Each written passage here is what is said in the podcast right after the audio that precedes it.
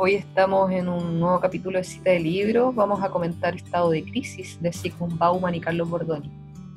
Bauman es sociólogo polaco, murió el año 2017, autor de distintas obras que tienen como eje central su reflexión en torno a lo que él llama la modernidad líquida y que tiene que ver con, con el habitar de un mundo incierto, en constante cambio, bastante superficial, lleno de estereotipos, hipnotizado por un afán consumista, de confianzas políticas trastocadas en donde el Estado pierde su potestad y transmisión de certeza.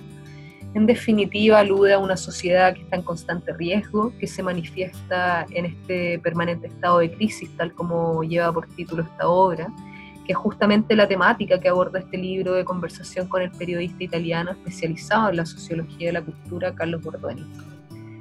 Como antecedente, importante mencionar que este libro en inglés es del año 2014 y su publicación al español por Editorial Paido de Grupo Planeta es del 2016. Importante la fecha porque Estado de Crisis es un libro que reflexiona sobre ese presente que tiene como característica el cambio constante y que puede ser extrapolable a los fenómenos que hoy día nos aquejan, ya que son bastante similares a los de esa época. Hoy quizás un poco más intensos y con el agregado inédito de una pandemia. En el prefacio se comenta que la tesis básica de este libro es que la crisis a la que se enfrenta el mundo occidental no es algo transitorio, sino sintomática de un cambio profundo que alcanza el conjunto del sistema económico-social y que va a tener efectos duraderos.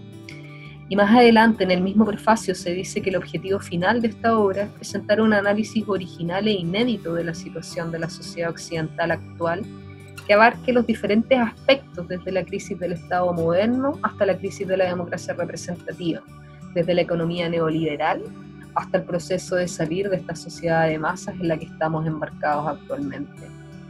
Bordoni, para abordar el término crisis, dice que uno de los síntomas es el, síntoma, es el síndrome del Titanic, caracterizado por una contagiosa euforia en pleno naufragio del país como ejemplo emblemático para graficar dicho síndrome, basta con poner como ejemplo a Chile. Hace un par de meses, con el comienzo de la crisis sanitaria, los cambios en los hábitos de consumo, por ejemplo, como hubo un aumento sustantivo, por ejemplo, en ventas de escritorio o cosas de oficina, donde muchas veces lo que se consume es más de lo necesario, es a modo de capricho que sirve como cierto justificativo o tiene este carácter de premio merecido por tener que soportar la precariedad misma de la existencia. El consumo como una herramienta externa que por parte satisface un capricho, pero por otra es superflua, sucedánea y tremendamente individualista. Disfrutemos mientras podamos, son uno de los eslóganes, intentando cerrar los ojos ante la realidad cosa que vimos también de, de, manera muy patente, sobre todo en ciertos sectores de la capital ante, antes de que comenzaran las cuarentenas. ¿no? Bordoni dice que, que, esto es, un, es una especie de autodefensa psicológica evidente con la que los individuos tratan de sofocar la ansiedad que los invade ante el desmoronamiento de toda certeza acerca del futuro. Para Bauman, la crisis transmite en primer lugar una sensación de incertidumbre, de ignorancia en cuanto a la dirección que está a punto de tomar, punto de tomar los acontecimientos. Y en segundo lugar, la necesidad de poder intervenir, es decir, de seleccionar las medidas correctas y de decidir cómo aplicarlas lo antes posible. Eh, en ese sentido, crisis se deriva entonces de su significado médico original. Bordoni dice que que se corre el riesgo de que este término se use de modo deliberado para dar a entender que la situación es algo temporal y que pronto vamos a ser capaces de superarla ocupando el tratamiento adecuado. Así, el, el, primer capítulo va tejiendo una definición de la palabra crisis en el marco de la crisis del Estado. Para ello se conversa sobre lo que se entiende por Estado-nación, la decisión que existe cada vez más abismante entre poder y política, la gobernanza que sustituye al Estado, la ausencia de este último, el debilitamiento en la relación ciudadano-Estado, los gobiernos como víctimas de la crisis global en el sentido de que, y aquí Bauman cita a John Gray, en el sentido de que las peores amenazas a las que se enfrenta la humanidad son de naturaleza global, pero no hay en perspectiva ningún sistema de gobierno global efectivo capaz de hacerle frente. Sobre lo mismo, Bauman dice que si Marx y Engels, aquellos dos exaltados e irascibles jóvenes renanos, se pusieran a redactar hoy, hoy en día su ya casi bicentenario manifiesto, es muy posible que lo hubieran comenzado así. Un espectro se cierne sobre el planeta, el espectro de la indignación. Y aquí se habla sobre el recurso que tiene la indignación, que son las calles. La protesta como una vía de descarga, porque ya no existe confianza en la política ni en algo superior que nos salve. Eh, y aquí cita Coetze también, diciendo, pero sin duda Dios no hizo el mercado. Y si los seres humanos lo hicieron, ¿no podemos deshacerlo y volverlo a hacer de una manera más amable? ¿Por qué el mundo tiene que ser un anfiteatro donde los gladiadores matan o perecen? En vez de, por ejemplo, una colmena o un hormiguero cuyos miembros se afanen por colaborar.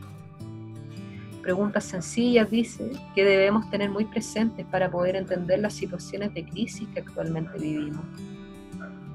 La segunda parte abarca la modernidad en crisis, hace un repaso por la, por la posmodernidad y Bauman vuelve sobre la crisis y el estado de liquidez característico de estas sociedades del presente, donde reflexiona que el pueblo que ocupa las calles puede bien sacudir los cimientos de un régimen tiránico o autoritario que aspira a un control total.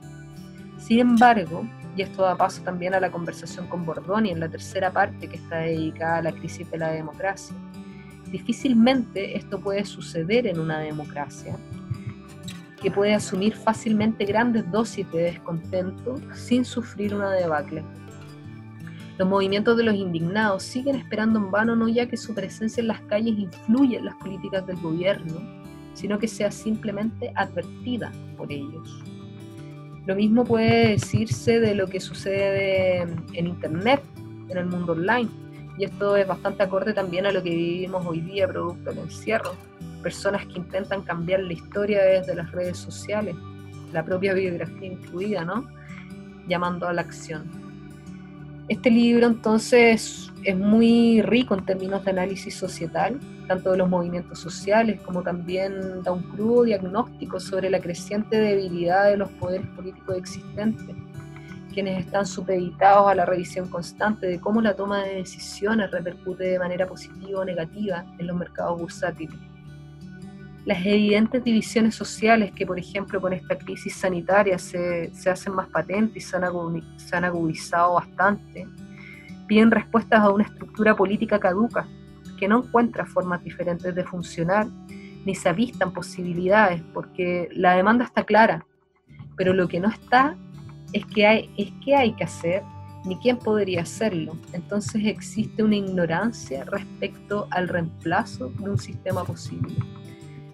Eh, a propósito de lo mismo y ya para, ir cerrando este comentario y, poder invitarlos a la lectura, Bauman dice, hoy parece que se están limpiando solares vacíos, escenarios de futuras obras de construcción, en previsión de un cambio en la gestión del espacio. Son las personas movilizadas las que hacen ese trabajo, pero los edificios futuros destinados a reemplazar los que hoy han quedado vacíos se encuentran todavía en fase de diseño con esto cierro. Esto fue Cita de Libros. Mi nombre es María José Quesada y recuerden que estamos todos los domingos comentando las novedades del mundo editorial.